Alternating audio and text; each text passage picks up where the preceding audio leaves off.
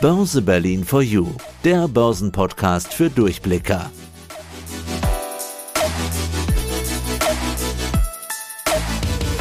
Börse ist zu einem großen Teil Psychologie. Wie groß dieser Teil ist, darüber kann man sich vortrefflich streiten, aber letztendlich ist es auch egal. Wichtig ist aber zu wissen, dass und wie das eigene Seelenleben sich auswirkt auf die ganz persönlichen Investmententscheidungen. Bauchgefühl, Angst, Panik oder auch Freude, Gier. Die Emotion kennt jeder, aber sollte man das beim Investieren ausschalten? Und wenn ja, wie? Ich bin Andreas Groß vom Börsenradio und bezeichne mich ganz gern als Moderator mit Nerven aus Stahl.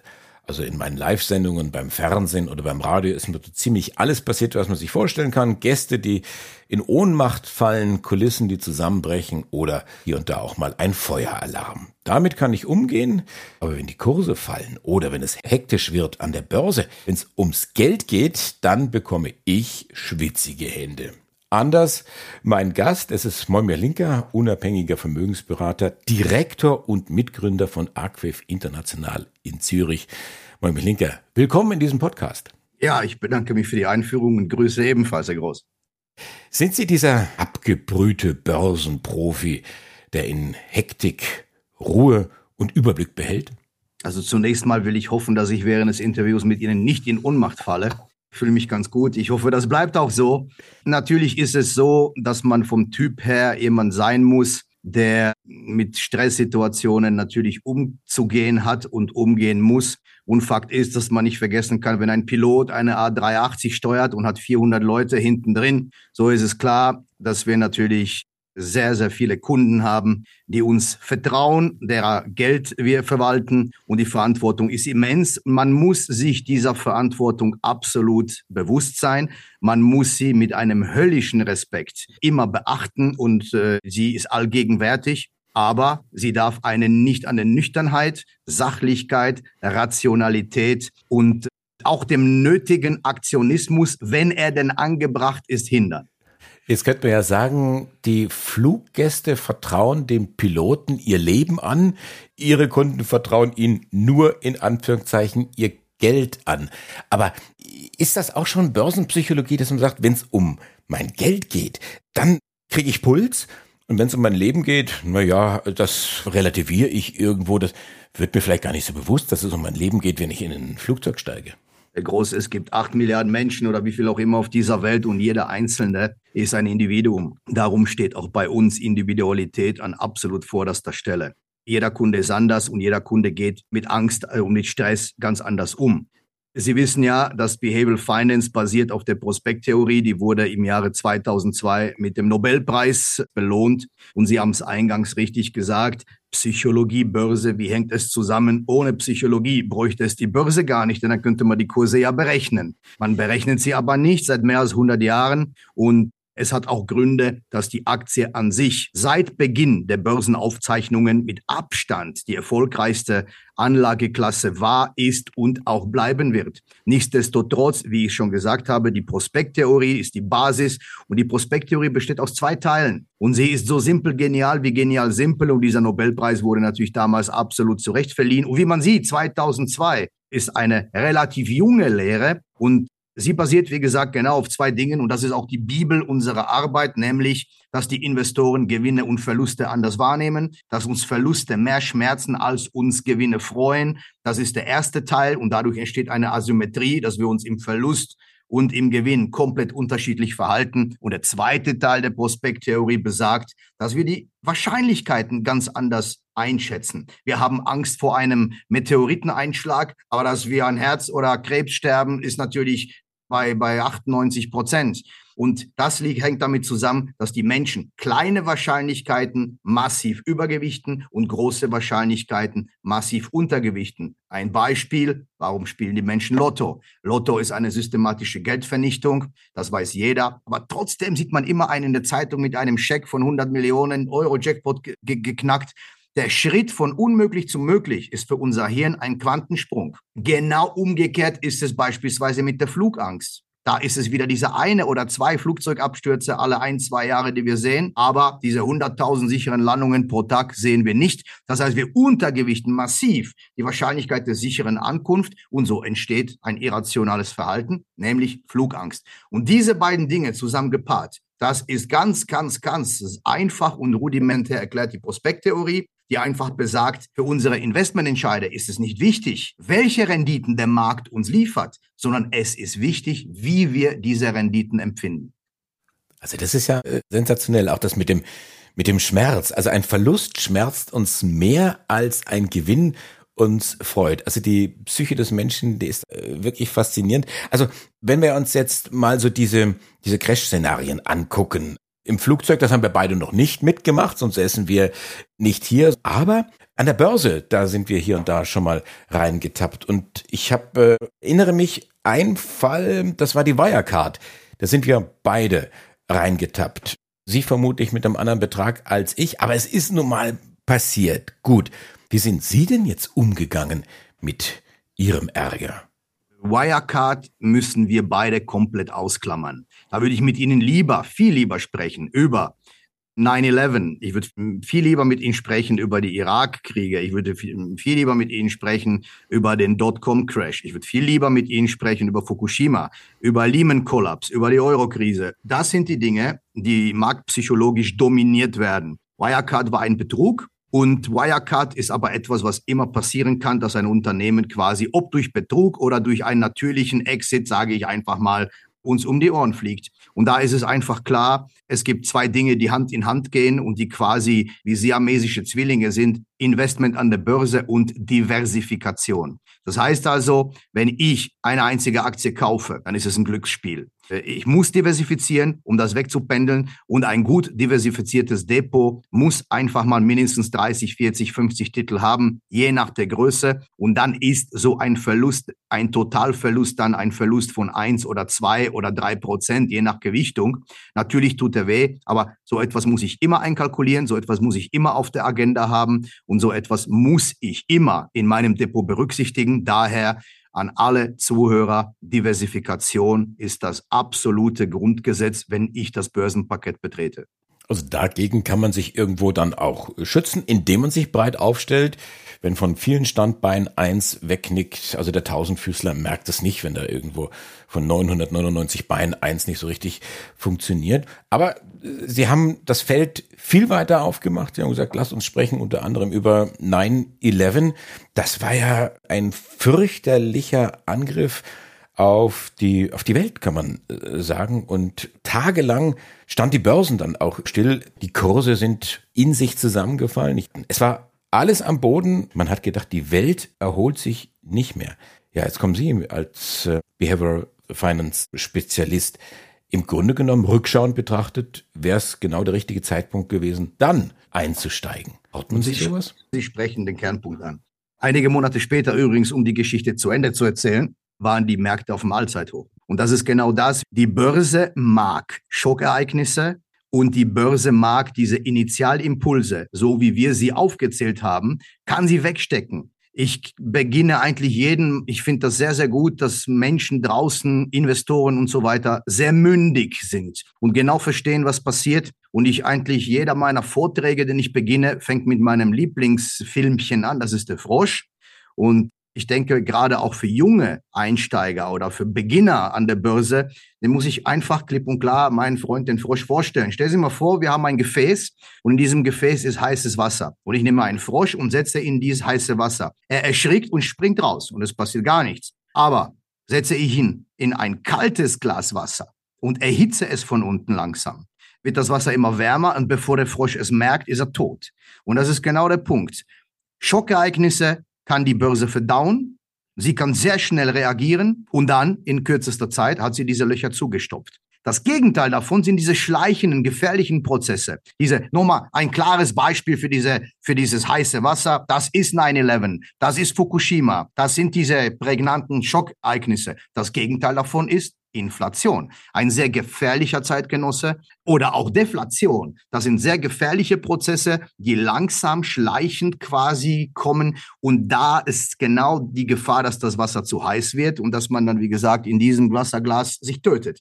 Das, was ich da mit den jungen Einsteigern sagen will, Börse ist keine Einbahnstraße. Börse ist keine Maschine zum Geld verdienen. Kurzfristig. Börse ist nicht ein Casino. Aber Börse ist zwecks Altersvorsorge, Vermögensaufbau, wenn wir das auf ganze Länder erstrecken, eine absolute Grundbasis für eine gesunde soziale Marktwirtschaft, derer Verfechter ich bin. Und das ist das, was sich jeder vor Augen führen kann, nämlich zunächst mal hinsetzen und überlegen. Und wenn ich überlegt habe, überlege ich nochmal. Und wenn ich damit fertig bin, dann starte ich noch einmal einen dritten Vorgang. Und solange ich überlege, lasse ich die Finger weg von Knöpfen und kaufe und verkaufe nicht. Denn in solchen kurzfristigen Schockphasen kann man und in hoher Volatilität kann man nur Geld verlieren. Wenn ich einmal Geld verliere, und das darf man nicht vergessen, jeder Geldverlust schmälert meine Substanz und umso schwieriger ist dann wieder die Rückschlagsgeschwindigkeit.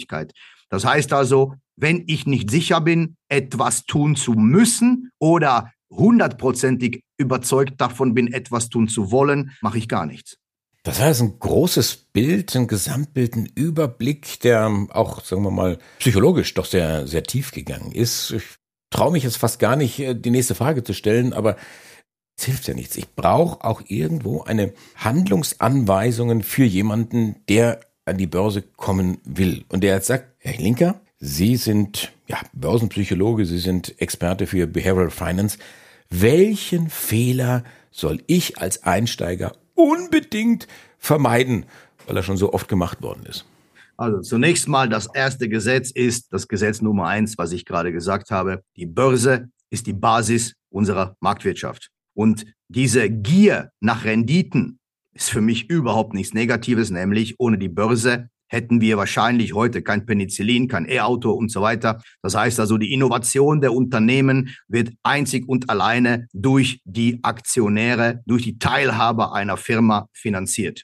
Das steht vorweg. Also es, die Börse ist kein Instrument, von dem man Angst haben sollte oder muss. Im Gegenteil, es ist eine, eine absolute Grundsatzinstitution unserer Gesellschaft. Das ist zunächst das eine. Wenn ich das Börsenparkett als junger Mensch betrete, ist es das Beste, was ich tun kann. Und ich muss es so früh wie möglich tun, völlig unabhängig von meinem Geld. Aber ich muss diversifizieren. Das heißt also, wenn man mit kleinen Beträgen beginnt, dann gibt es natürlich keine Alternative zu sogenannten ETFs. Das heißt also Exchange Traded Funds, die einfach mal ganze Marktsegmente oder Indizes abbilden. Denn die kann ich für sehr geringe Beträge kaufen und die sind ja schon in sich selbst genug diversifiziert. Das heißt, ich muss mich gar nicht am Anfang damit befassen, Research oder Analyse zu machen, sondern ich nehme die Segmente an und kaufe einen DAX-ETF und dann weiß ich ganz genau, dass ich breit aufgestellt bin, dann ist es alles gut. Das ist das erste Wichtige, Diversifikation. Das habe ich somit auch getan. Der zweite Punkt ist, die Börse kann raufgehen, die Börse kann runtergehen. Auf lange Sicht gibt es nichts Effizienteres als ein Engagement an diesen Märkten. Und das ist die zweite goldene Regel, die ich mir quasi hinter die Ohren schreiben muss. Nicht hin und her springen, kaufen, verkaufen, versuchen, den Market zu timen. Das ist ein Ding der Unmöglichkeit. Das ist auch übrigens etwas, wo jeder Profi und alles andere wäre eine Lüge, wenn jemand Ihnen ein Konzept vorstellt, wie er das Geld verwaltet. Völlig in Ordnung. Da gibt es zig Wege. Wenn aber jemand sagt, ja, wir warten, bis die Kurse fallen, dann kaufen wir. Und wenn die Kurse wieder gestiegen sind, dann verkaufen wir und warten, bis sie wieder gefallen sind. Denn das ist der absolut sichere Weg, um Geld zu verlieren. Das heißt, so ein ETF, Exchange Traded Fonds, ist in Ihren Augen auch eine gute Möglichkeit, Gelassenheit zu trainieren und zu üben?